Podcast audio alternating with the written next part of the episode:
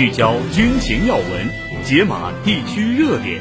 立台海查实局，举前沿会观点。欢迎收听《台海点兵》。站在台海前沿，纵览国际军情，我是陈卫。欢迎收听《台海点兵》。首先进入今天的军闻速递。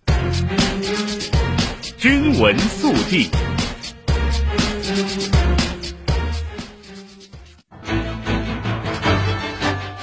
十五号，天舟七号货运飞船与长征七号遥八运载火箭组合体垂直转运至发射区。目前，文昌航天发射场设施设备状态良好，后续将按计划开展发射前的各项功能检查、联合测试等工作，将于近日择机实施发射。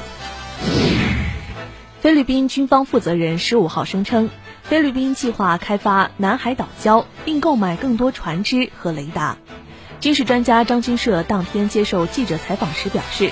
菲律宾军方高层释放出一个不友好的信号，即在未来一年内，菲律宾方面不仅将在南海非法侵占的八个岛屿上建设新营房和通信设施，巩固其对中国南沙岛礁的控制，而且要继续强化对中国仁爱礁的侵占。张军社进一步表示，菲律宾军方也表达了实现该目的的途径和方法。一方面继续寻求域外国家的支持，妄图利用他们的撑腰打气对中国实施侵权挑衅；另一方面，利用有限的经济资源向其他国家购买武器装备，为自己壮胆。但是毫无疑问，菲律宾的这种企图肯定是无法实现的。他强调，首先，菲律宾应该充分地意识到。即便在过去一年中，其多次在仁爱礁、黄岩岛等海域对中国进行挑衅，无一例外都遭到中国强力反制，目的无法得逞。其次，菲律宾盼望的域外国家对其非法挑衅行为的实际支持，多次证明是无法指望的。朝鲜最高人民会议十五号发布决定。废除祖国和平统一委员会和金刚山国际旅游局等朝韩事务机构。决定指出，近八十年来，朝鲜统一祖国的路线是基于一个民族、一个国家、两个制度。与之形成鲜明对比的是，韩国将吸收统一、体制统一定为国策，和他们打交道永远不能实现国家统一。报道称，朝方决定废除祖国和平统一委员会。民族经济合作局和金刚山国际旅游局，朝鲜内阁和相关单位将为落实这项决定采取业务性措施。当地时间一月十四号，俄罗斯国防部发布战报称，俄军当天在第聂伯罗彼得罗夫斯克地区打击了乌军一座机场内的弹药库，并在顿涅茨克、赫尔松、库皮扬斯克等多个方向击退乌军多次进攻。打击了乌军地空导弹系统、火炮系统等目标，俄军防空部队还拦截了乌军多枚火箭弹和多架无人机。同一天，乌克兰武装部队总参谋部发布的战报显示，乌军继续在多个方向与俄军展开战斗，乌空军部队打击了俄军多个人员和装备阵地，乌军火箭部队则打击了俄军防空系统、弹药库等目标。据塔斯社报道，乌克兰武装部队第五独立突击旅营长阿列克谢·塔拉先科表示，乌军在许多方向兵力告急，年轻人不够，战士平均年龄超过四十岁。乌克兰艾斯普雷索电视台援引他的话说，军队非常期待补充新鲜血液，因为许多方向的部队人手告急，士兵素质也不尽如人意。塔拉辛科还说，军队现在补充的主要是有健康问题的大龄男性。这位营长说，战士的平均年龄远远超过四十岁。他说，很多部队用光了在战争初期应征入伍的人，不一定是牺牲了，可能是受伤或患上心理疾病，因为诸多原因被调到后方了。报道称，乌克兰自二零二二年二月起宣布总动员。当前，乌政府在征兵方面已经面临严重问题。去年年底，乌总统泽连斯基表示，军方要求再招募五十万人入伍。据美国广播公司 ABC 消息，伊拉克安全人士透露，美国驻伊拉克艾尔比勒领事馆附近发生了多起爆炸。报道援引库尔德地区安全委员会的消息，袭击致四人死亡、六人受伤。一名美国官员随后回应称，爆炸没有造成美军人员伤亡和设施损坏。伊朗方面迅速宣布对袭击负责，并称是用弹道导弹发动了此次袭击，目标是间谍总部和反伊朗恐怖分子集会。据美国有线电视新闻网 CNN 报道，美国军方表示。美军战机十四号击落了一枚从也门胡塞武装控制区向美国海军驱逐舰发射的反舰巡航导弹。在美国及其盟友于本月十二号开始对胡塞武装发起袭击后，这是美军首次承认成为胡塞武装的袭击目标。一些国家谴责美英两国侵犯也门主权的行为，认为这将进一步导致地区紧张局势升级。另一位政治评论人士阿瓦吉则担心，美英空袭胡塞武装将令本就不乐观的也门人道主义形势更加恶化，同时也给也门冲突各方实现永久停火的前景增添了变数。另据美国《纽约时报》网站报道，两名美国官员说。这几天，美国领导的针对胡塞武装控制下的也门地区的空袭行动，破坏或摧毁了约百分之九十的打击目标。但是，胡塞武装对红海船只发射导弹和无人机的能力保住了四分之三。报道称，上述战果估算是对美英两国军队打击也门近三十个地点的第一批详细评估。显示了拜登政府及其盟友在试图威慑伊朗支持的胡塞武装放弃报复，确保欧亚之间至关重要的航道安全，以及遏制地区冲突蔓延之际所面临的严峻挑战。以色列国防部长加兰特十五号在新闻发布会上说，以军在加沙地带北部的高强度战斗阶段已经结束。加兰特说。以军在加沙地带南部作战的重点目标是巴勒斯坦伊斯兰抵抗运动的领导层，哈马斯汗尤尼斯旅正在被逐步瓦解。他还表示，加沙地带未来将由巴勒斯坦人统治，以军行动的结束必须以政治行动为基础。巴勒斯坦加沙地带卫生部门十五号发布的数据显示。自去年十月七号新一轮巴以冲突爆发以来，以色列在加沙地带的军事行动已造成逾二点四万人死亡，六万多人受伤。以色列方面说，冲突共造成一千三百多名以色列人死亡，仍有一百三十多人被扣押。据美联社当地消息十五号报道，美国联邦航空管理局当日表示。日本全日空航空公司旗下一架波音777飞机于十四号晚在美国芝加哥奥黑尔国际机场进行起飞滑行时，与美国达美航空公司旗下一架波音717飞机相撞。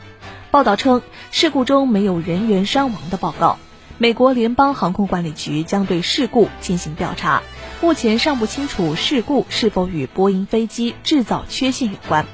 此前。美国飞机制造商波音公司因一系列的事故而遭到部分机型停飞及严格检查。吃的是大陆辣条，喝的是台湾奶茶。双十一一起嗨，TikTok 里有你有我，两人生活圈你来我往，无问东西。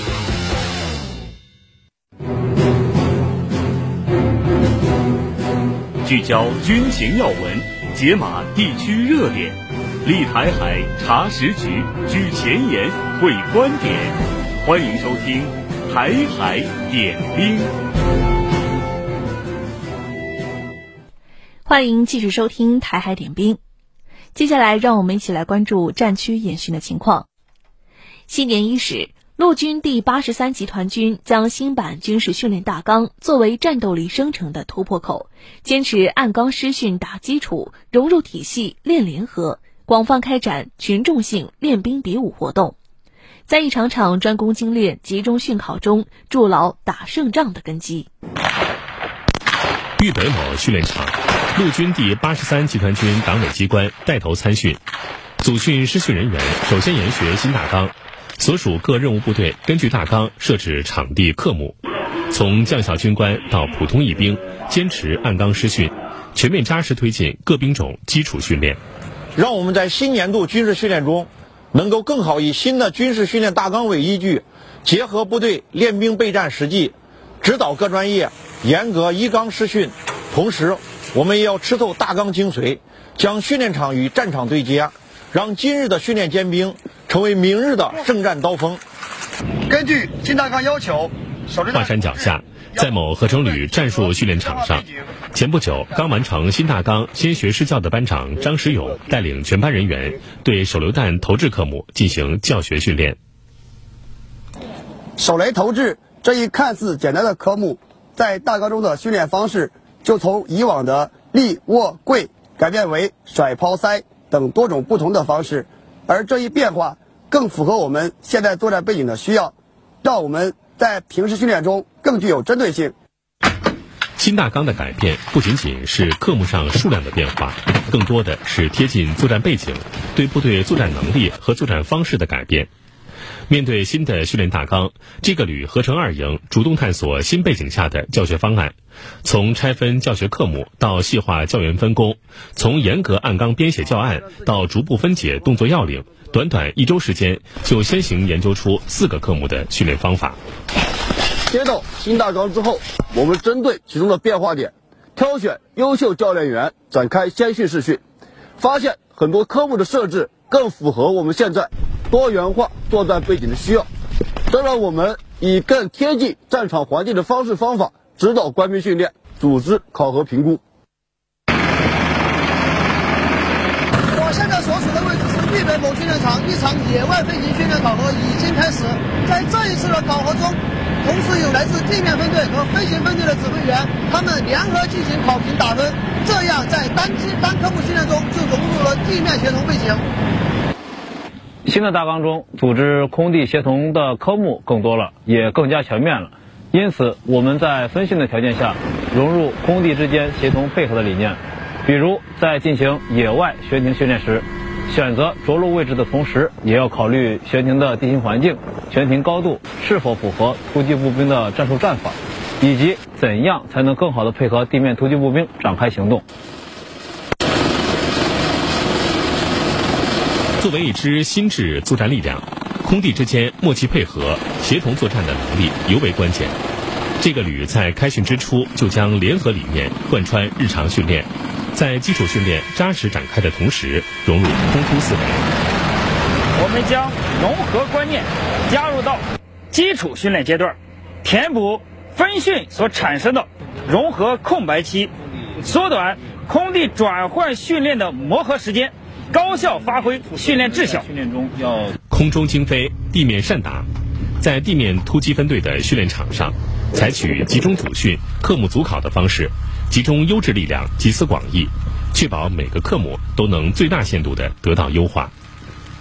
训练怎么搞，标准怎么定，考核怎么评，我们严格依托训练大纲展开。同时，在对科目进行组训的过程当中，还融入空中飞行的背景。结合展开，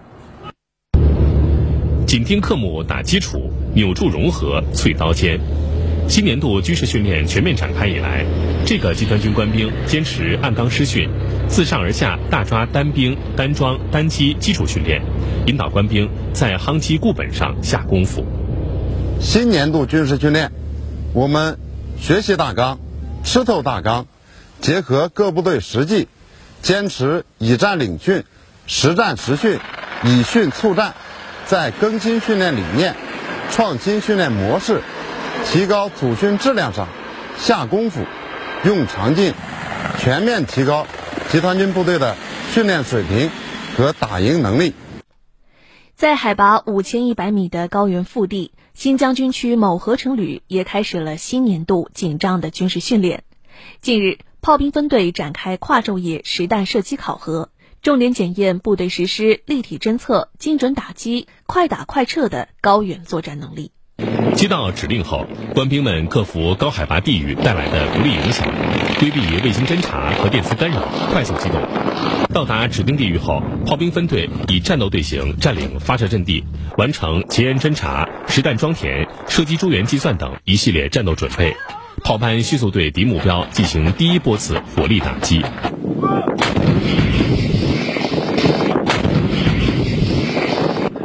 新兵张科峰是首次参加实弹射击，在战友们的配合下，分队精准命中目标。在射击前，我心里还是挺紧张的，好在平时训练扎实，打下了坚实的基础。当目标命中那一刻，所有紧张的情绪都消除了，自己也打出了好的成绩。刚刚完成首轮射击，指挥部通报阵地暴露，分队迅速向备份发射阵地机动转移。天色渐暗，夜间射击随即展开，部队快速锁定目标，调整诸元，成功摧毁目标。此次实弹射击考核，临机设定目标，射击难度大幅增加，对官兵的能力要求提出了更高标准。下一步，我们将通过多科目连贯实施。全过程考评打分等方式，进一步检验提升分队作战能力。军情观察。据台媒报道，台海军计划耗费近七亿元新台币执行所谓标准导弹可修建回修案，以升级台军现役舰艇装备的美制标准系列防空导弹。这项为期四年的军备维保案由台驻美军事代表团与美国在台协会签署，预计自二零二三年十二月十三号执行，至二零二七年底完成，总金额高达六亿九千四百二十九万元。台海军希望通过此项装备维保案，巩固标准系列导弹的妥善率，以增强其防空自卫能力。那么，花费巨资进行维保升级，台军军舰的防空能力就能得到提升吗？这背后又有怎样的利益关系？我们来听原国防大学副教授、江苏海院士官学院院长、海峡之声特约军事观察员袁周老师的分析。台海军的舰载标准系列防空导弹其实已经非常落后了，即使花费如此巨资进行维保升级，台军军舰的防空能力其实也难得提升。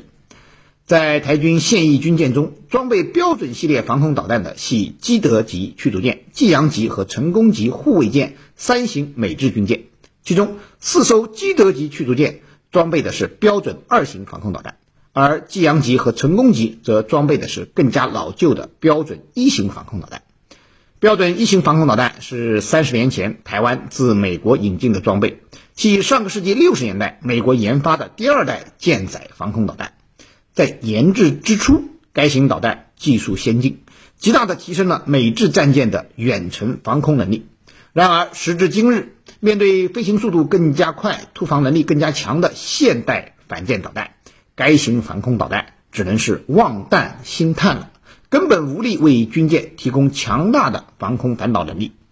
在二零二零年利比亚内战中，土耳其部署在利比亚沿岸的佩里级护卫舰发射了一枚标准一型防空导弹，去拦截利比亚国民军的无人机，结果以失败告终。因此，美国标准导弹的生产商雷神公司早就停止了该款导弹的生产，并于三年前停止了全球后勤支援。现在，台军的济阳级和成功级护卫舰上的标准一型防空导弹，也只能由台中科院依靠其四处传来的老旧零件，负责维护保养事宜了。问世于上个世纪八十年代的标准二型防空导弹，在当前也不能算一款先进的防空导弹了。只不过，由于生产的数量众多，不仅美国的盟友大量装备，连美军自己也没有能够完全将其淘汰，仍有不少美军舰艇上装备有此款防空导弹。因此，雷神公司仍然具备对其进行维修升级的能力。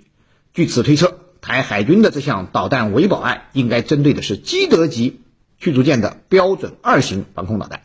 然而，老态龙钟的基德舰上的标准二防空导弹有多大的升级价值，却值得商榷。台海军共装备有四艘基德级驱逐舰，都是上个世纪九十年代从美国购买的二手舰，时至今日已经服役四十多年，是典型的行将就木的古董级军舰。不仅舰体老旧不堪，舰载设备也大多落后于时代。既没有配备相控阵雷达，也没有装备垂发系统，防空导弹和反舰导弹都采用相对落后的发射架发射，和解放军海军数量众多的新锐战舰相比，存在着明显的时代差。这样的军舰，就算美国雷神公司能将其标准二防空导弹的性能升级到标准三的水平，老旧的舰载设备也无法为其发挥先进性能提供系统支持。而实际上，雷神公司最多也就是为台军的标准二进行一些修修补补的维护升级罢了，能用就已经不错了。至于能用到什么程度，他们根本不会过问。和美国的每一笔对台军售一样。这次美国为台军维保升级的标准系列防空导弹，也是转台没商量，把台湾再次当成了冤大头。美国政客们虽然口口声声表态要保台，但美国对台军售的武器却从来都不是美军使用的最先进装备。这实际上反映出美国在对台军售问题上只问利润不问性能的心态。老旧的装备卖给台湾。不仅装备本身利润相当可观，而且后续维修保养费用更加可观。就以标准系列防空导弹而言，如果美国将最新型的标准三出售给台湾，又怎么可能赚到这接近七亿的维保费用呢？而民进党当局为了能够得到美国保台的承诺，则心甘情愿地当这个冤大头，双手奉上了一笔又一笔的保护费。这也是民进党当局明知不管怎么样升级标准系列防空导弹，也提升不了台军多少战力，弯弓石拦射大雕，却还要和美国签订维保大单的真实原因。总之，台当局浪费民脂民膏，消耗巨资升级舰载标准防空导弹，不仅无法改变台海军战力羸弱的事实，更不可能改变祖国必将统一的历史趋势。军评前沿，汇聚中外军媒观点，集合各方专家言论。欢迎来到军评前沿。首先，一起来关注中评网发表的一篇评论。美专家称，台选举结果对区域全球安全构成挑战。美国的亚太安全问题专家金莱尔指出。坚称台湾已实现所谓独立的民进党领导人胜选，对区域和全球安全构成重大挑战。美国应当保证不寻求将台湾从中国无限期分离出去，放弃将台湾当作阻止中国的瓶子里的软木塞。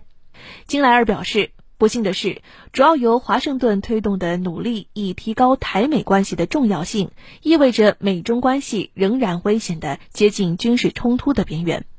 近年来，这些有害的举措包括增加美国高层官员访台的数量，增加不符合台湾防御需求的武器销售，甚至向台湾部署一些美国军队，以及在邻近地区大幅增加军事演习。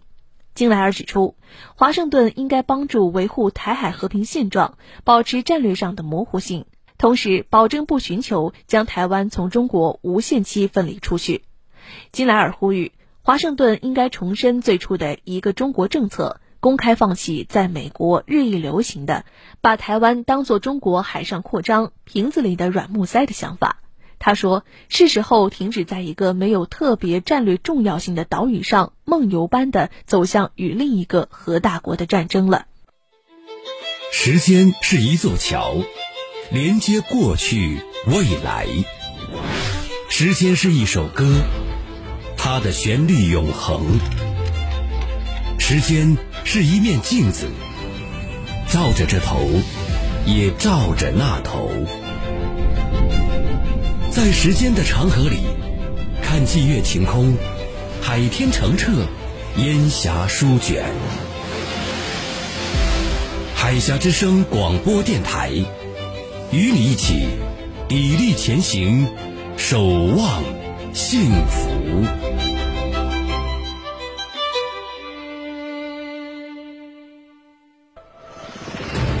挽弓当挽强，用箭当用长，兵器室。欢迎回到台海点兵，今天的兵器室环节，我们再次邀请原国防大学副教授、江苏海院士官学院院长、海峡之声特约军事观察员袁周老师，为大家介绍台军的武器装备。听众朋友们，大家好，今天呢，我为大家介绍的是台湾地区陆军装备的装甲车。台湾地区陆军装备的装甲车呢，主要有 M 幺幺三、CM 二一、V 幺五零 CM 三幺和最新型的 CM 三二三三云豹轮式装甲车四种车型，总数量应该在一千五百辆左右。M 幺幺三装甲车是台陆军于六十年代从美国引进的一款履带式装甲车，一度成为了台湾地区陆军装备的主力装甲车。该型装甲车战斗全重十一点三四吨，车顶配有一挺十二点七毫米机枪，可搭载十至十二名步兵。一九六四年。美军将原有的 75M8 卫型水冷式汽油引擎更换为 6V53 型水冷式柴油引擎，以增加其巡航里程。公路最大时速可以达到64公里，巡航里程可以达到483公里。该车车体采用了密闭性结构，有浮渡能力，水上时速约为6公里。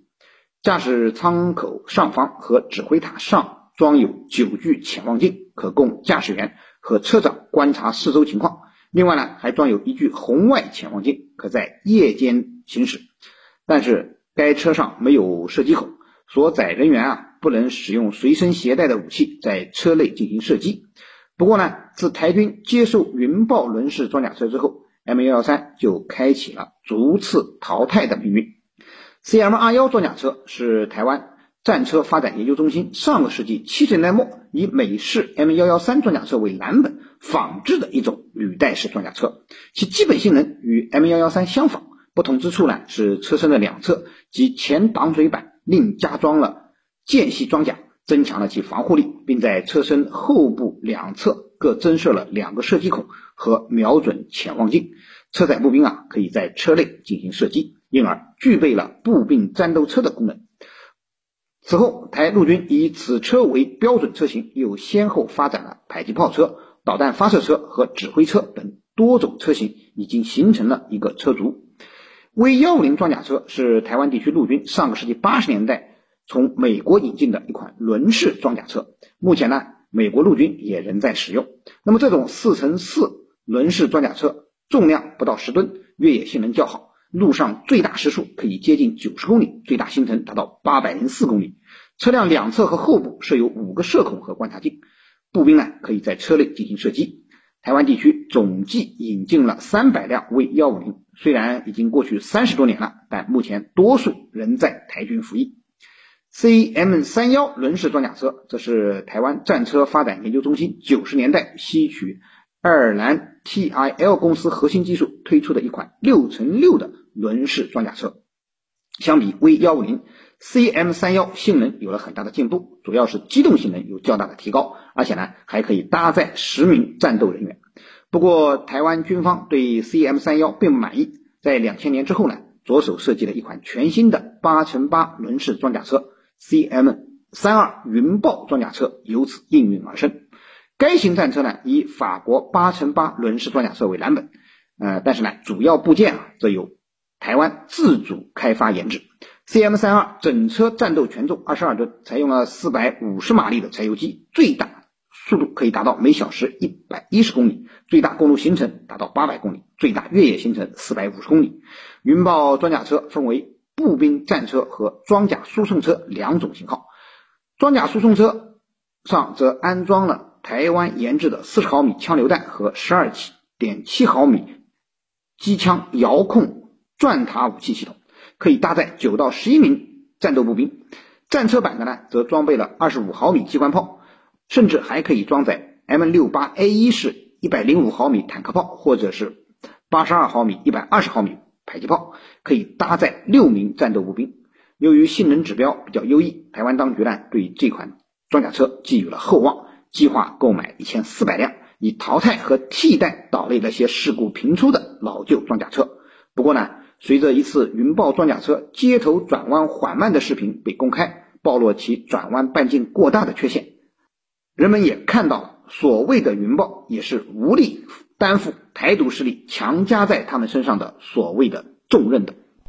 好了，以上就是今天台海点兵的全部内容。站在台海前沿，纵览国际军情。这里是台海点兵，我们明天再见。